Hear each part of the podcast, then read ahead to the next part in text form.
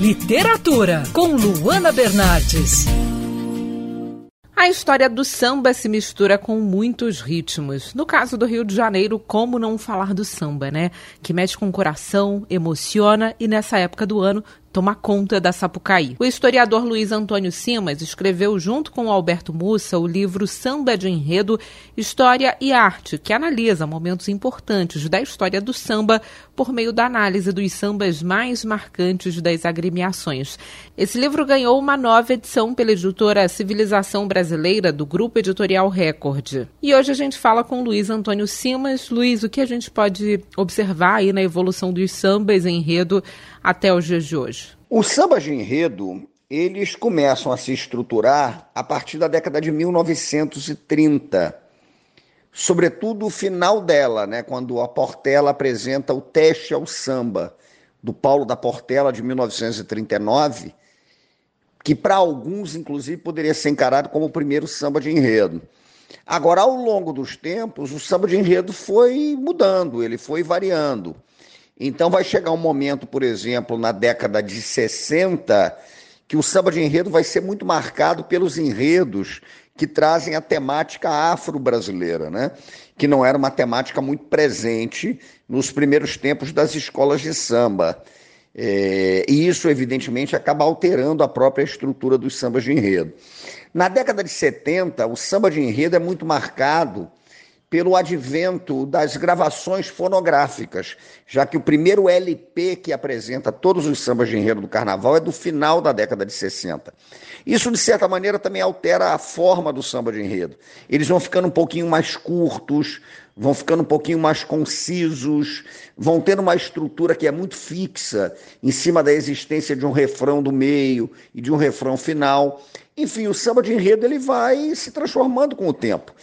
O pior momento, talvez, para a história do samba de enredo tenha sido a, a década de 90 e o início dos anos 2000. Até porque foi uma era em que as escolas de samba fizeram muitos enredos patrocinados.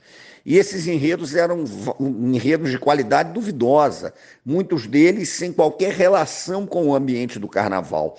Isso repercutiu né, na estruturação do samba de enredo. Porque para você ter um bom samba de enredo, em geral, é interessante que você tenha um bom enredo.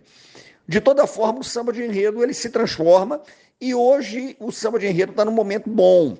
É, de 2012, sobretudo para cá, quando a Portela apresentou um excepcional samba sobre a Bahia, a Vila Isabel apresentou um excelente samba sobre Angola, a gente tem visto, tem percebido uma melhoria na qualidade do samba de enredo, sambas mais bem elaborados, os enredos também têm melhorado. A gente hoje tem muitos enredos bons, né, enredos que trazem uma pegada política, outros uma pegada afro, bastante inventivos. Então se repercute, evidentemente, na, na configuração do samba de enredo. Mas eu acho que tem uma regra que continua valendo. Um bom enredo é meio caminho andado para um bom samba. É possível fazer uma cronologia do país em paralelo às músicas que vocês analisaram? Contar a história do samba de enredo é contar, de certa maneira, a história do Brasil, né? Porque as escolas de samba, elas sempre se relacionaram de uma forma muito ativa com o tempo, né, o período em que elas estão desfilando.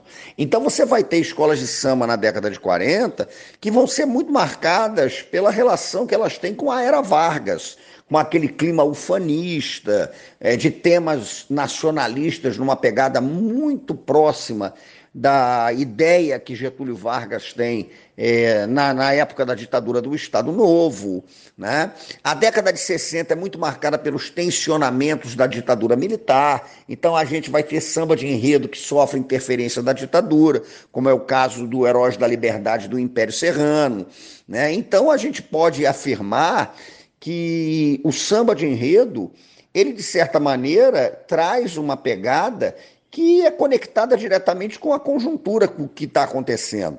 Recentemente nós tivemos, por exemplo, o Samba da Mangueira de 2019, que trazia uma série de questões que hoje estão muito atuais no Brasil, né? A necessidade de contar a nossa história de uma outra maneira, a necessidade de valorizar personagens que foram varridos para debaixo do tapete da história oficial. A década de 80 é muito marcada pela redemocratização. Então a gente vai ter um carnaval de 85 com sambas de enredo que falam em democracia. Portanto, é viável falar dos sambas de enredo conectados ao que está acontecendo no país naquele momento. Até porque as escolas de samba não são instituições alienadas que estão à margem do processo histórico. Elas são constituídas pelo processo histórico e, ao mesmo tempo, elas são agentes que fazem a história. Né? E o samba de enredo traz, é, enfim, toda essa repercussão. Então, é possível a gente, através do samba de enredo, contar uma história do Brasil. Né? Falar de uma história do Brasil contemporâneo, das, dos dilemas que estão acontecendo em determinados contextos. O samba de enredo é um documento, ele é uma testemunha e é um documento da história. E qual é o principal desafio de analisar um samba enredo de um período tão distante do nosso? O desafio de analisar sambas mais antigos, da década de 1930, década de 1940, 1950 é tentar entender que contexto era aquele. Então é um outro contexto. As escolas desfilavam com um número menor de componentes, o andamento das baterias era um andamento mais lento, era um andamento diferente, a temática dos enredos era outra. Então é necessário que a gente não julgue uma época com a perspectiva de uma outra época. Um samba de enredo que de repente é super adequado para o carnaval de 2023 talvez não fosse adequado ao carnaval de 1947, né? Então, levar em consideração a conjuntura e as características do período de andamento musical, de número de componentes da escola, características do canto coral, até o som do sambódromo altera o, a percepção a respeito dos sambas. Então, a gente tem que levar em consideração o tempo.